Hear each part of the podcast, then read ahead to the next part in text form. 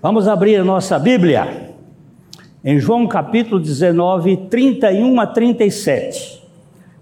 Evangelho de João 19, 31 a 37. Então, para que no sábado não os na cruz, visto como era a preparação, pois era grande o dia daquele sábado, rogaram a Pilatos que lhes quebrassem as pernas e fossem tirados. Os soldados foram e quebraram as pernas ao primeiro e ao outro que com ele tinham sido crucificados. Chegando-se, porém, a Jesus, como vissem que já estava morto, não lhe quebraram as pernas. Mas um dos soldados lhe abriu o lado com uma lança, e logo saiu sangue e água. Aquele que isto viu testificou, sendo verdadeiro o seu testemunho. E ele sabe que diz a verdade, para que também vós creiais. E isto aconteceu para se cumprir a Escritura: nenhum dos seus ossos será quebrado. E outra vez diz a Escritura: eles verão aquele a quem traspassaram. Nosso Pai Este é o momento em que a tua palavra será exposta e é o Senhor, pelo teu Espírito, que há de revelá-la. Então, glorifica o teu filho nesta noite. Nós te agradecemos, em nome dele. Amém.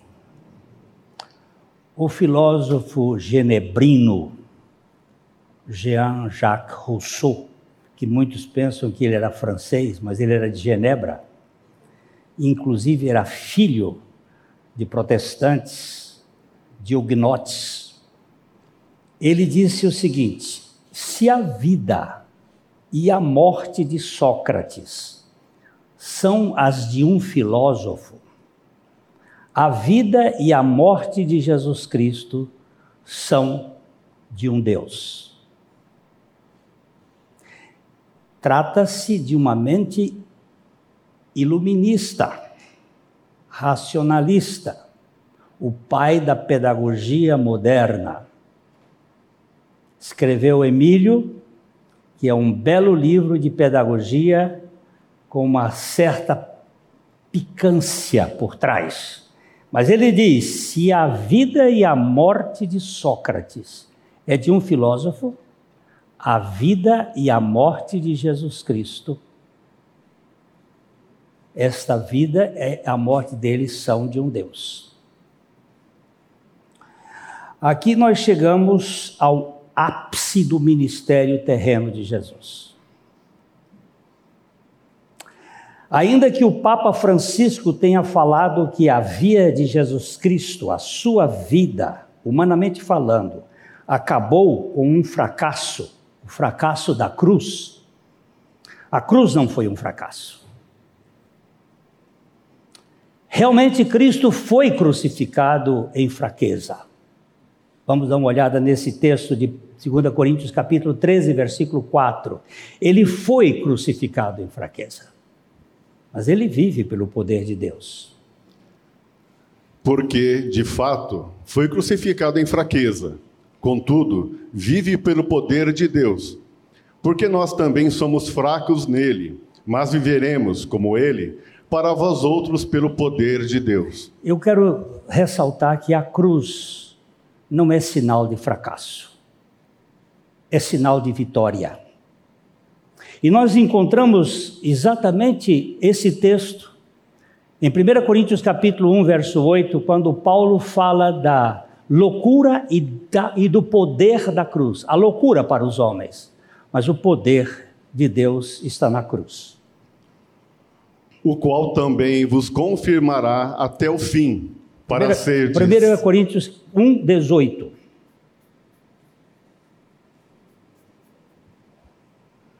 Certamente, a palavra da cruz é loucura para os que se perdem, mas para nós, que somos salvos, poder de Deus. Você viu? A palavra da cruz é loucura. É um absurdo. Parece fracasso, mas não é fracasso. É o poder de Deus. Aqui no, nesse capítulo 19, o verso 31 de João, 19, 31, aí aparece um então. E todas as vezes que nós encontramos um então na Bíblia, ele está ligando a alguma coisa anterior. E o que é anterior? É o 30. O versículo 30 que diz: Quando, pois, Jesus tomou o vinagre, disse: Está consumado. E inclinando a cabeça, rendeu o espírito. A última vez que nós estivemos aqui, nós falamos nesse aspecto da cruz.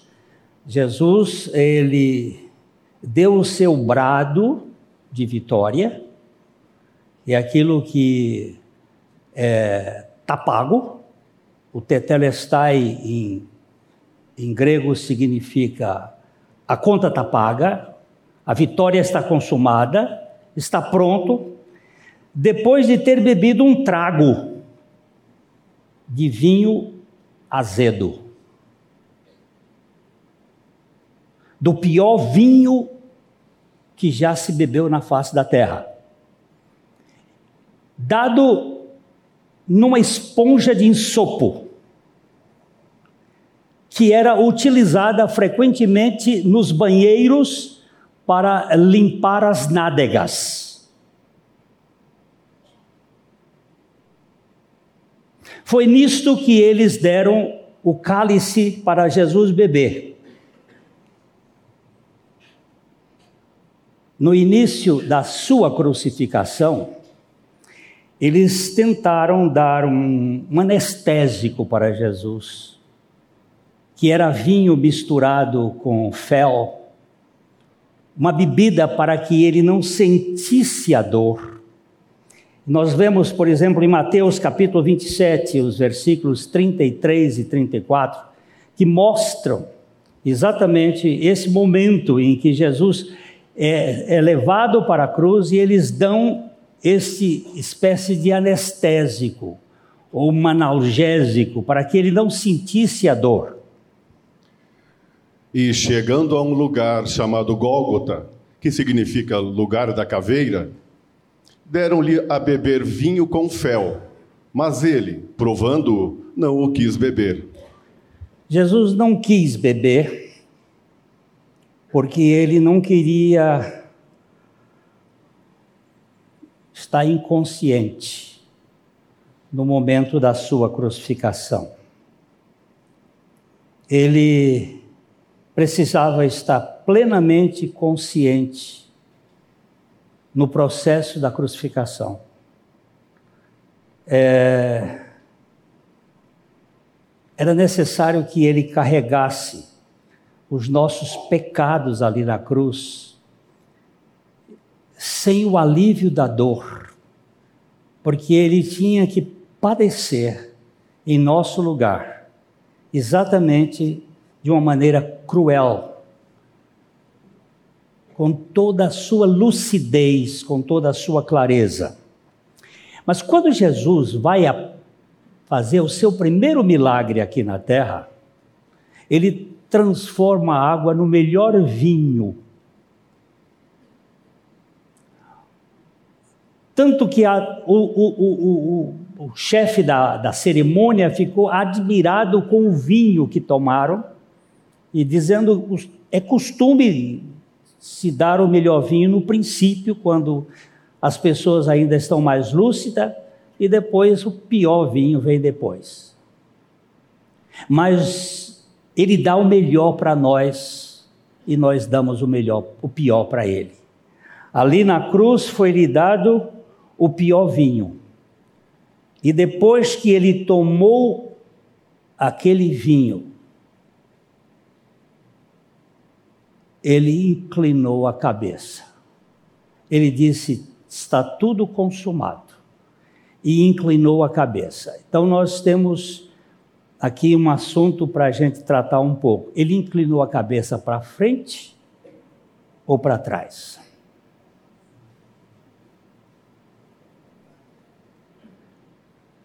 Com certeza, Esse é um assunto que os teólogos têm discutido aí, mas é, eu acho que ele inclinou a cabeça para trás.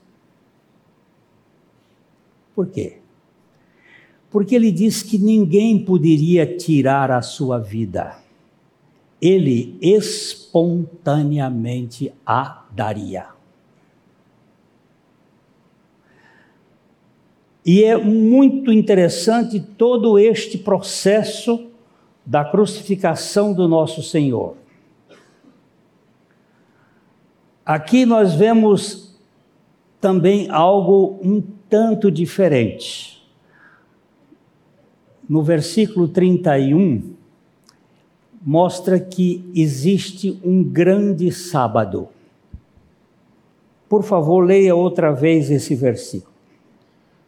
Então, os judeus, para que no sábado não ficassem os corpos na cruz, visto como era a preparação, pois era grande dia daquele sábado, rogaram a Pilatos que se lhe quebrassem as pernas e fossem tirados. Só João fala nesse grande sábado. É, o que significa esse grande sábado? Todo sábado tem 24 horas. O que, que é este grande sábado? Então, existem duas possibilidades de interpretar esse, esse texto. A primeira, que pode ser entendido como um sábado especial o sábado da Páscoa. Mas possivelmente também pode ser entendido como um sábado grande, maior. E é aqui que eu gostaria de mexer um pouquinho. Seria esse o dia do sábado do jubileu? É, o que significa o ano do jubileu? Em Israel, cada sete anos, a terra tinha que descansar um ano. Cada seis anos, ela tinha que descansar um ano.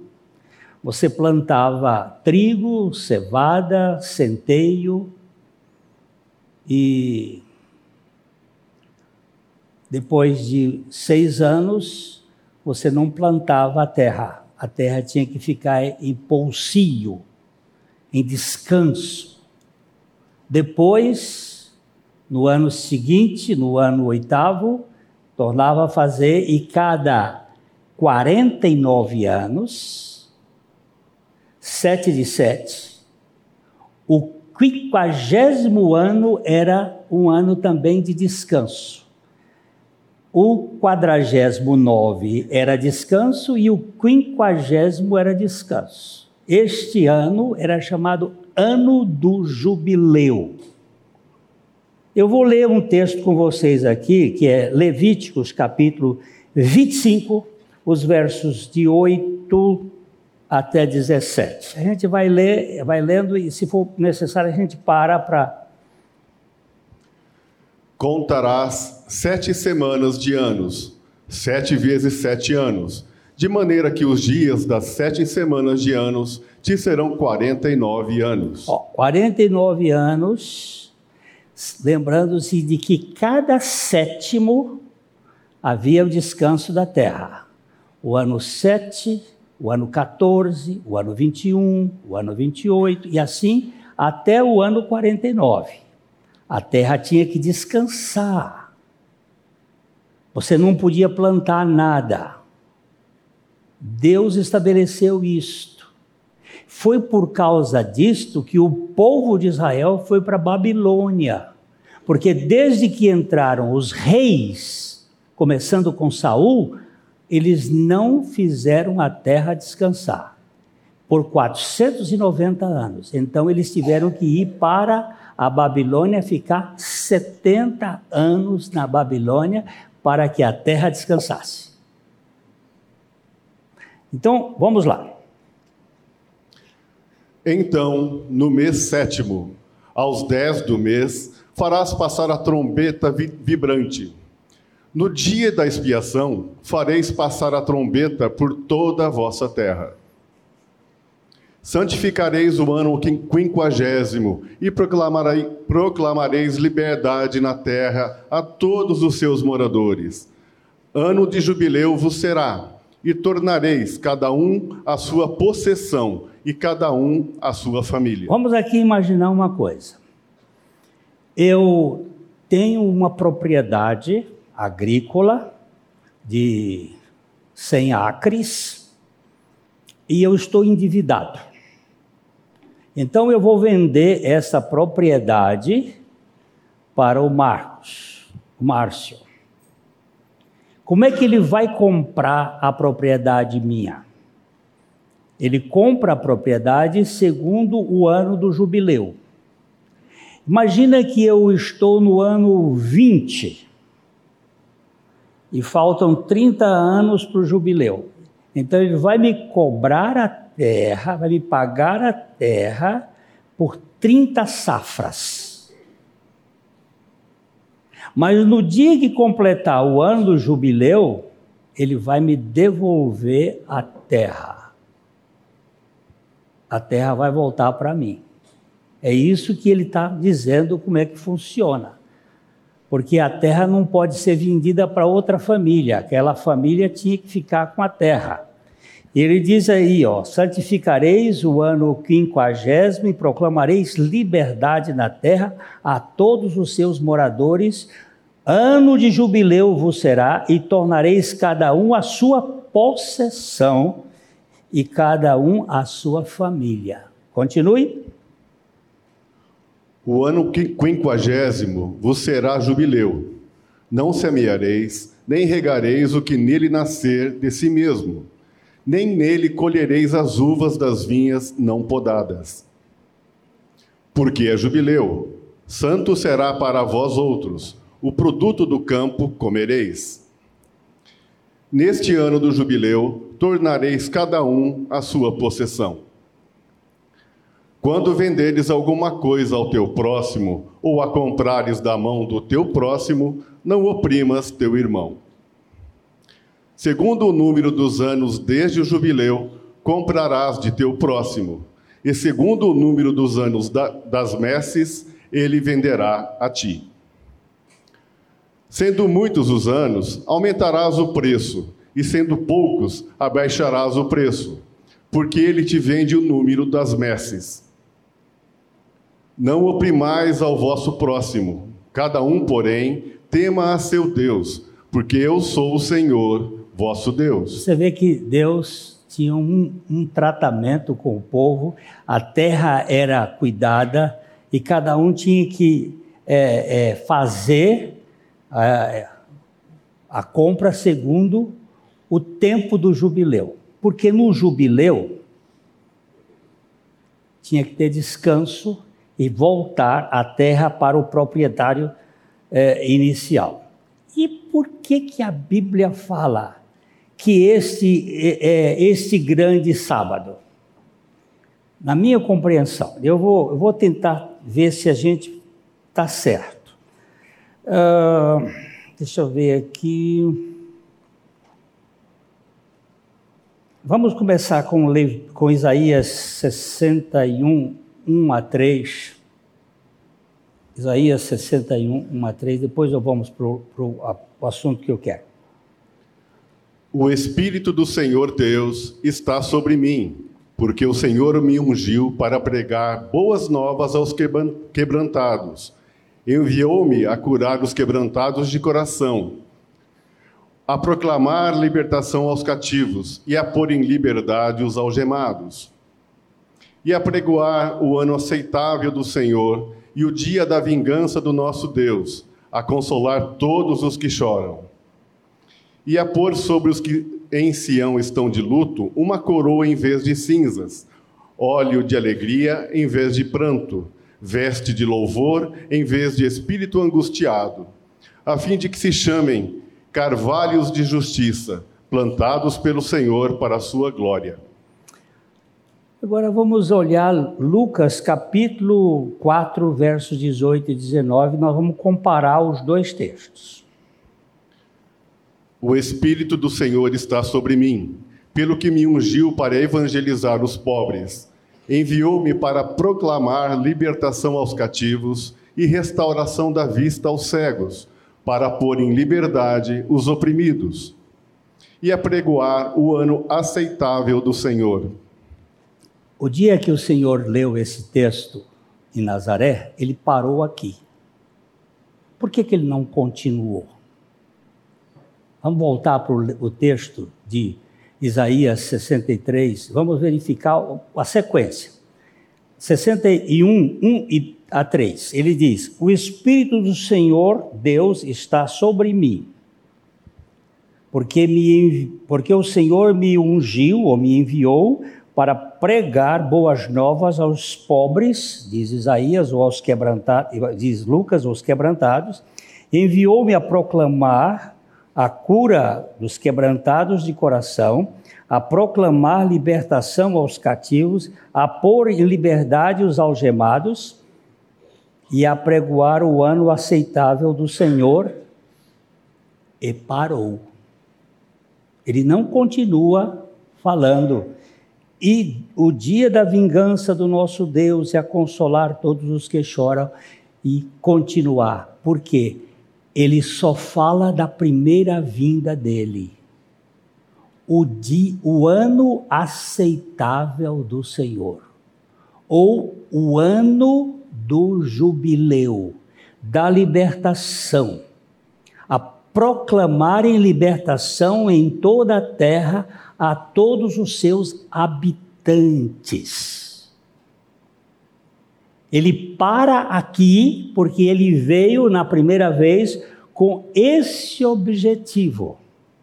A segunda vez ele virá, ele virá para o dia da vingança do Senhor. Veja, ano e dia. Quando a Bíblia se refere a ano, ela está falando do jubileu. E quando ela se refere a dia, ela está falando do julgamento do Senhor, o dia do Senhor, o julgamento do Senhor sobre o mundo.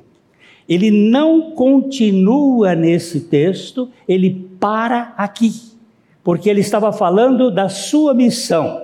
Observe que ah, as implicações revolucionárias da missão de Jesus. Ele veio para lidar com os enormes problemas que afligem a humanidade ao longo da história. Quais são os problemas? Pobreza, tristeza, escravidão, sofrimento e opressão. Ele veio para uh, pregar o evangelho aos pobres, ele veio para curar os de coração partido, ele veio para proclamar liberdade aos cativos, ele veio para recuperação da vista aos cegos, ele veio para pôr em liberdade os oprimidos. Resumindo, ele veio para proclamar o ano aceitável do Senhor, o alvorecer de um novo tempo para as multidões suspirantes e soluçantes deste mundo. Ele veio na primeira vez com esse objetivo. Os crentes podem comparar o ano do jubileu como a vinda do Senhor. Ou seja, à medida que se aproxima a segunda parte da sua vinda, o segundo tempo da sua vinda, as nossas riquezas materiais diminuem de valor. Quanto tempo você vai ter para gozar das riquezas materiais que você tem? Vai diminuindo. É, o momento em que ele vier, nosso dinheiro, nossos imóveis, nossos investimentos serão inúteis para nós. A moral é colocar essas coisas para trabalhar para o reino dele. Ah, quando o sábado do jubileu coincide com o da semana, esse sábado começa na sexta-feira, como sendo o grande sábado. Jesus, ele se apresentou como uma resposta para todos os males que nos atormentam. E, e tudo indica que a vinda dele coincide com aquilo que o livro de Êxodo vai nos explicar no capítulo 12 de Êxodo, a partir dos versículos 3 a 5. Vamos ver se a gente consegue entender.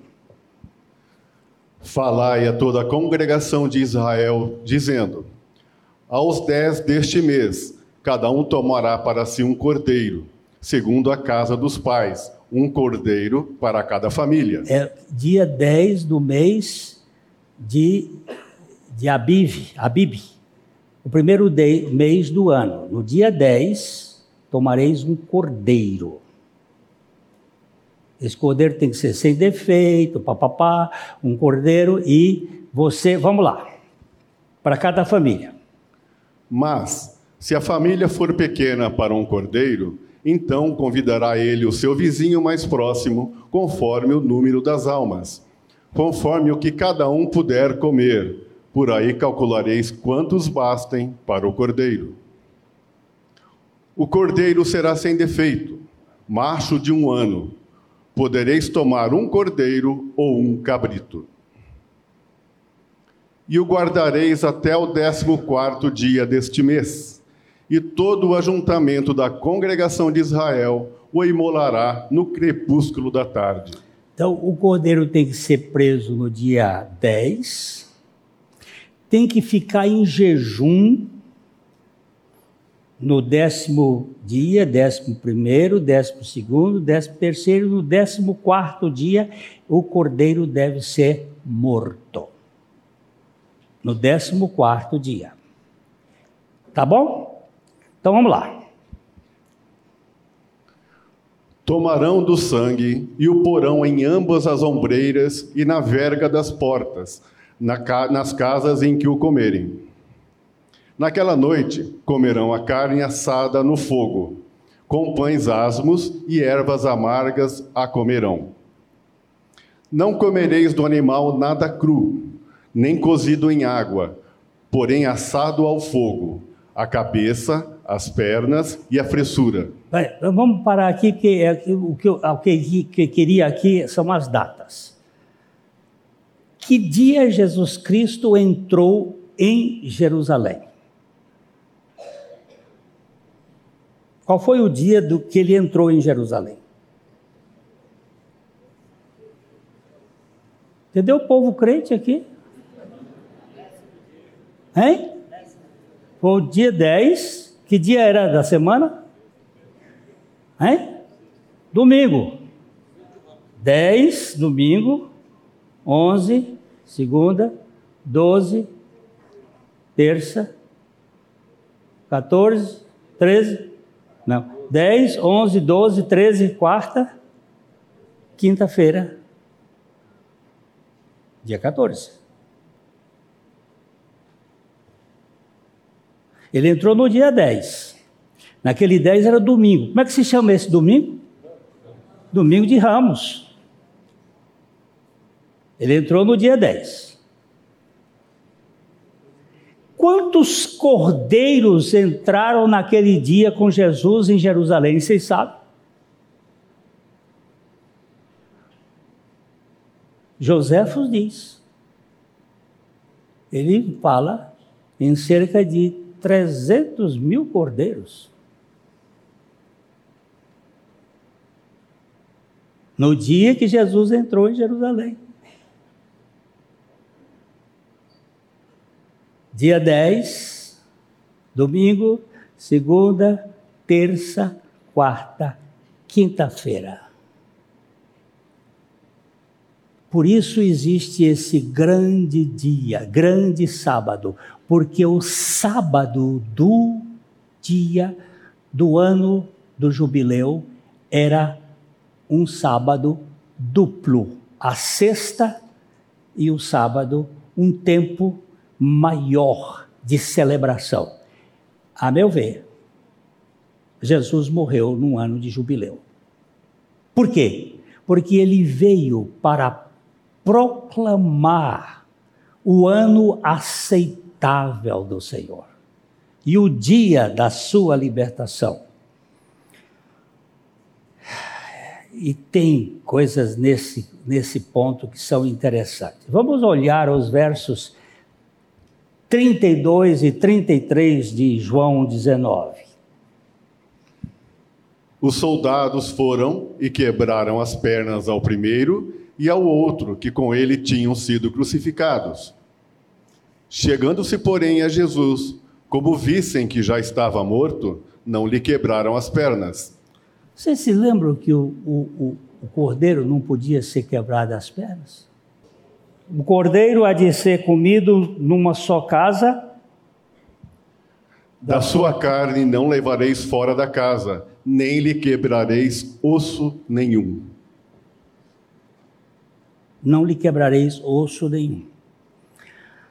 Ah, soldados vieram e quebraram as pernas do primeiro, quebraram as pernas do segundo, e quando chegaram a Jesus, não lhe quebraram as pernas. Por quê? Porque ele estava morto. Esse, esse, esse quebrar as pernas era chamado de crurifrágil. Por quê? Jesus, a, a cruz tinha uma cedule, uma cedule, é uma pequena, pequeno banco aqui. Ele tinha os seus pés, como nós vimos da outra vez, cravados no lateral, e ele tinha os seus braços para trás, o, o braço da cruz em cima passava por cima, possivelmente ele estava não crucificado por lado de cá, mas pelo lado de cá. E para respirar, doutor, ele tinha que fazer isso.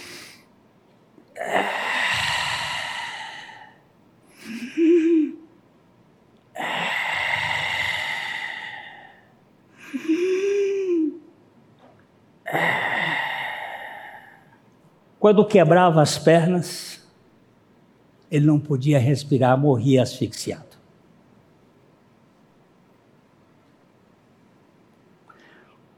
Um crucificado poderia durar três dias numa cruz. Mas havia um problema. Em Deuteronômio capítulo 21, versos 22 e 23, havia uma regra. Deuteronômio 21, 22 e 23. Se alguém houver pecado passível da pena de morte e tiver sido morto e o pendurares num madeiro, o seu cadáver não permanecerá no madeiro, madeiro durante a noite, mas certamente o enterrarás no mesmo dia Porquanto o que for pendurado no madeiro é maldito de Deus. Assim, não contaminarás a terra que o Senhor, teu Deus, te dá em herança. O corpo de um morto, e principalmente num sábado, ele não podia permanecer na cruz. E eles tinham sido, possivelmente, aí, aí é, o que eu estou tentando entender que ele foi crucificado na sexta-feira, na, na quinta-feira, e a sexta e sábado era o grande sábado do jubileu. Então eles, eles foram a Pilatos e pediram para tirar, para quebrar as pernas. E quando eles chegaram para Jesus, ele havia morrido. Eles, ele, veja, vamos ler de novo o verso 33. Chegando-se, porém, a Jesus, como vissem que já estava morto, não lhe quebraram as pernas. Agora veja o verso 34. Mas um dos soldados lhe abriu o lado com uma lança, e logo saiu sangue e água. Jesus foi. O soldado tenta ver se realmente ele está morto e faz um empalamento. O que é um empalamento? É enfiar uma lança. Normalmente os empalamentos eram feitos pelo ânus.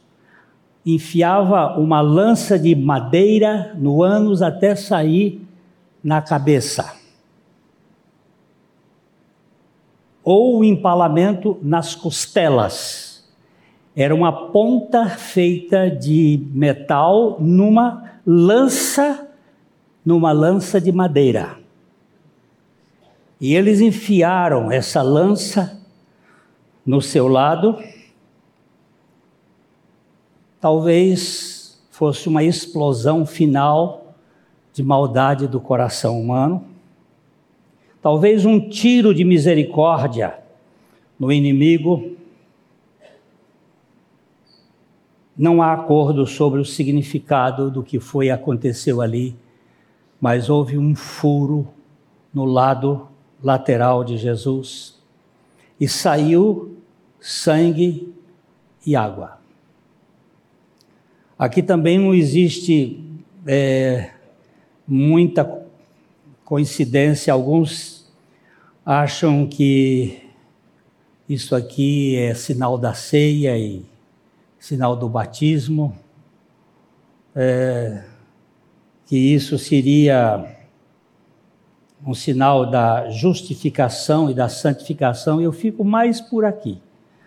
O sangue fala da justificação, a água fala da palavra, da santificação, dos dois elementos que con continuam sendo testemunhas de Cristo aqui na terra. Mas foi um momento em que ele deu a sua vida voluntariamente.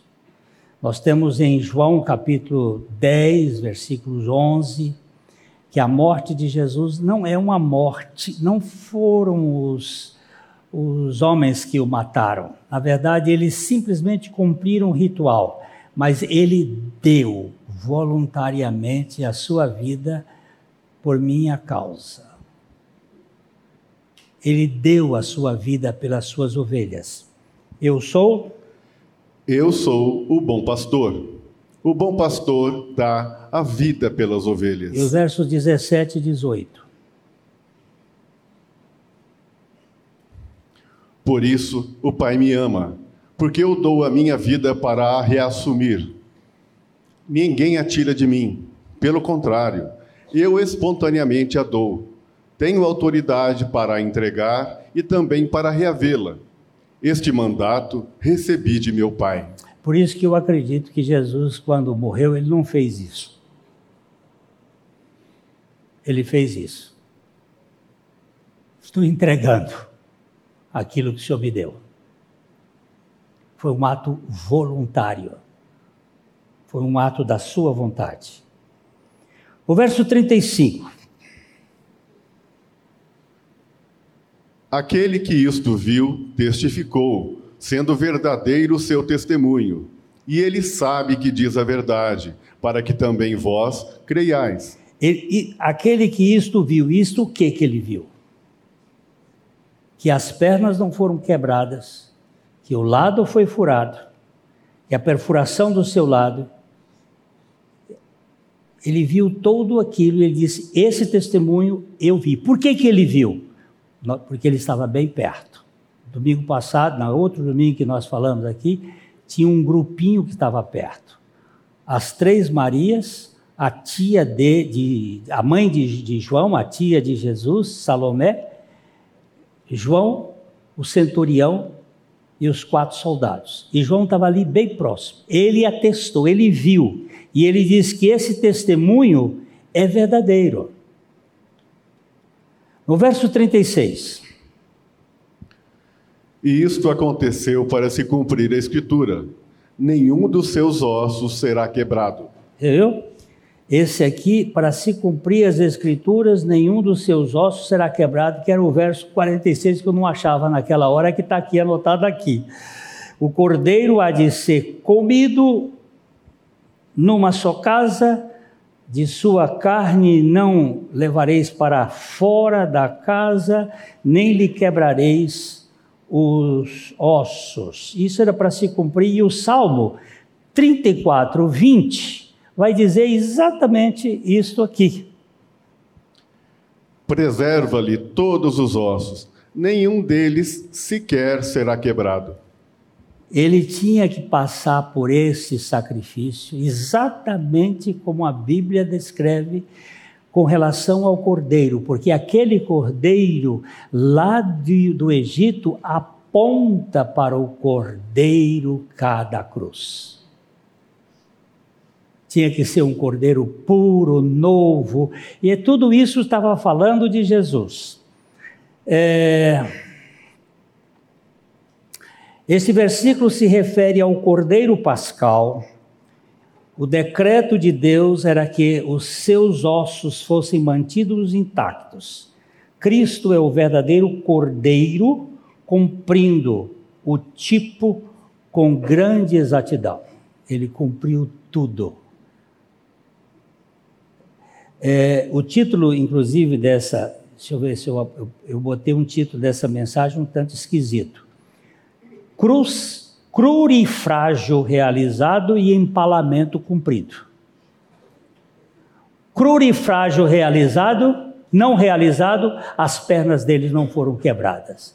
Empalamento cumprido, o lado dele foi sangrado para cumprir o que as Escrituras dizem em Zacarias Zacarias.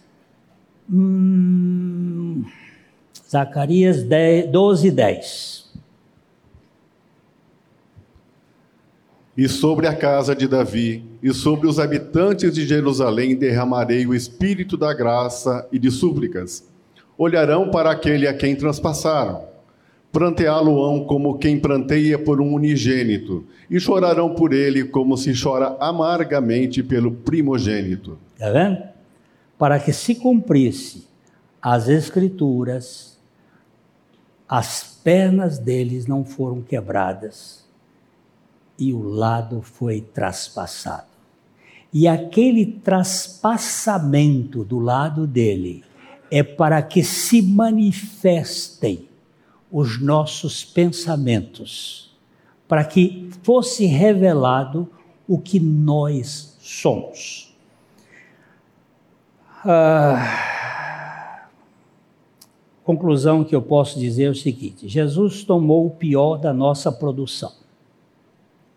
Ele tomou um vinho azedo, ele tomou sobre si os nossos pecados para nos dar o melhor da sua redenção, para nos dar a libertação do nosso pecado. Isso é maravilhoso. Aquela cruz não é derrota. Aquela cruz é vitória. O ano do jubileu, para mim, ele tipifica exatamente o ano da libertação dos cativos, da opressão, para pregar o evangelho aos pobres ou quebrantados, para curar o coração partido, para proclamar liberdade aos cativos, para recuperação da visão aos cegos e para pôr em liberdade os oprimidos.